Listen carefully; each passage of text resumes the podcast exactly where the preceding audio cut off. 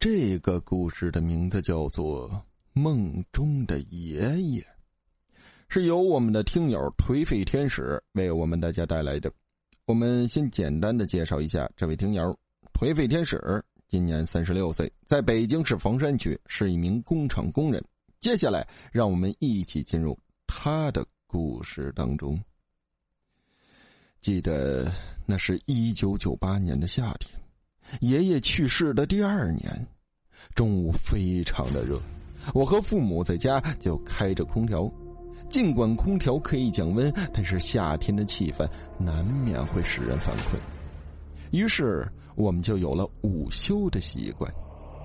我是躺在沙发上睡的，虽然睡得不是很熟，但却隐隐约约的听见有人在叫我。我不知道是谁，便答应了一声。随即，一双苍老的手抚摸上了我的脸。我睁开眼一看，竟是我的爷爷。他对我说：“乖孙子，咱们聊聊天儿吧。爷爷好久没有和你聊天了。”我对爷爷说：“好的。”于是我们就聊了起来。聊得正是起劲儿的时候，我就看见爷爷的一个眼角里竟然在流着血。当时我害怕极了，不敢直视爷爷，因为爷爷平时最疼我。我想，他不会吓唬他最爱的孙子的，可是却事与愿违。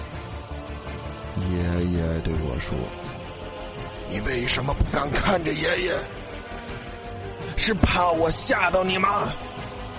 我说：“哎，不是的，我我刚看见。”可正当我抬起头的时候，我看见了不该看见的一幕：爷爷的双眼、鼻孔、耳孔里还有嘴里开始往外流血，还对我说：“爷爷想你了，快来陪爷爷吧！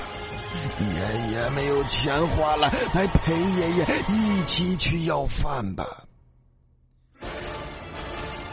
时这个情景吓得我冷汗都打湿了整个衣服和沙发巾。事后我对我父母说：“爷爷在梦里跟我说他想我了，让我去陪他。”后来我陪同父母来到了爷爷墓地上，给爷爷送了很多钱。从此就再也没有梦到过爷爷。爷爷再也没有找过我。好了，故事到这里呢就结束了，感谢大家的收听，让我们感谢颓废天使为我们大家带来的他的这个故事。